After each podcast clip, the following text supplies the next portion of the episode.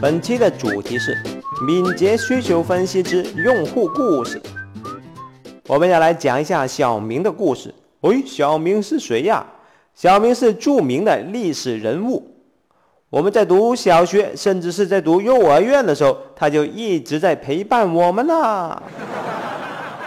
小明是一名厉害的程序员，至少他自己是这样子认为的。他写了一套伟大的软件，做出了一个厉害的产品。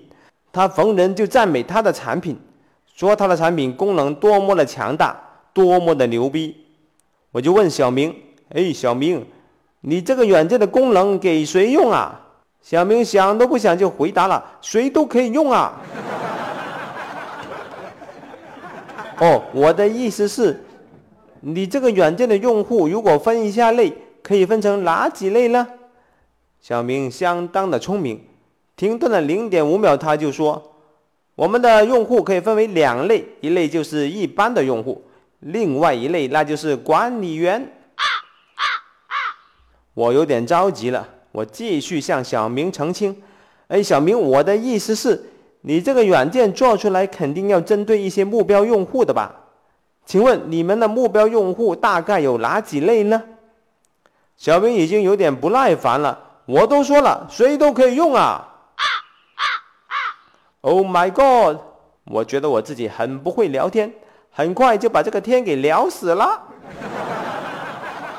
接下来我们谈一下需求文档。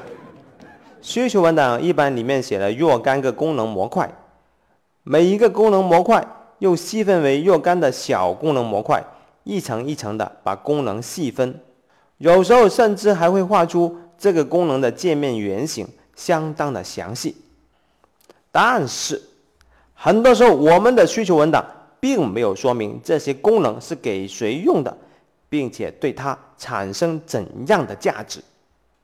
而用户故事就是来解决这个问题的。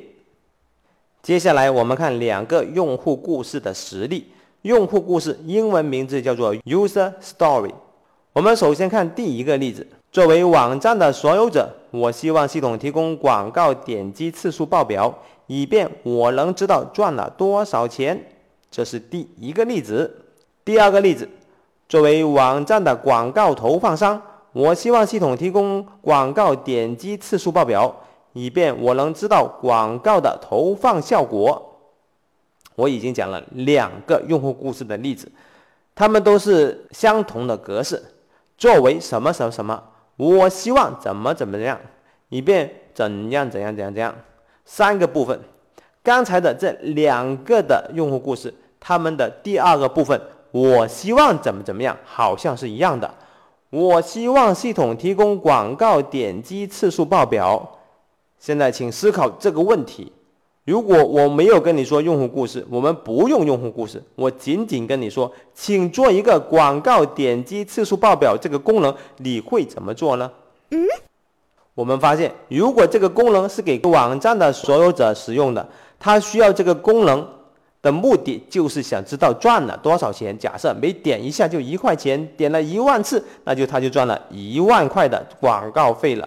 但是如果这个点击广告次数的报表是给广告投放商使用的，那么作为广告投放商来说，他不仅仅要知道他花了多少钱，他更想知道广告的投放效果，所以这个报表就不能做的跟刚才那个一样了。这个报表就可能要考虑不仅仅是广告的点击次数的总数，还要考虑时间分布、地区分布、年龄分布。还要考虑点击以后的转化率等等，这个报表可能就会复杂多了。嗯，通过这个例子，你是不是已经感觉到，没有使用用户故事之前，我们仅仅说做某某某某功能，这是一种比较低层次、初级水平的需求表达方法。但是如果使用了用户故事，我们就可以从这个功能给谁用，对它产生什么价值，从更深刻的角度来设计。这个软件的功能。嗯。接下来我要测试一下你是不是真的理解用户故事了。用户故事分成三个部分，第一个部分那就是作为怎样怎样的角色，我希望系统可以做什么什么功能，这是第二个部分。而第三个部分就是这个功能做出来以后，对我这种角色产生怎样的价值，就是以便怎么怎么怎么样。请问这三个部分作为什么什么角色？我希望系统做什么什么功能，以及以便对我产生什么价值？这三个部分，这三个部分都很重要，但是。我要求你选出其中一个最不重要的部分，你会选哪一个呢？请按下暂停键，思考一下你的答案，想出来以后再继续。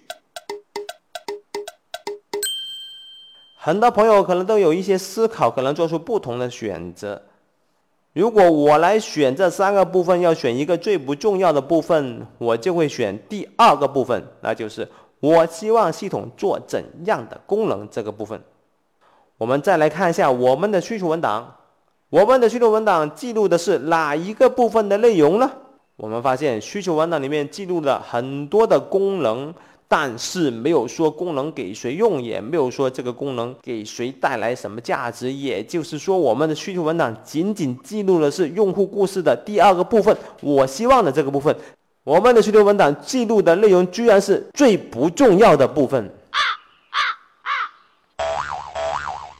这充分说明了什么？这充分说明了我们的改进空间相当的大。是大大大火球，案例纯属艺术创作，如有雷同，那绝对不是真的。用户故事并不简单，本期仅仅是开始。我将会为你分享更多的用户故事的知识以及实践。感觉不错的话，记得点一个赞哟！下期再见。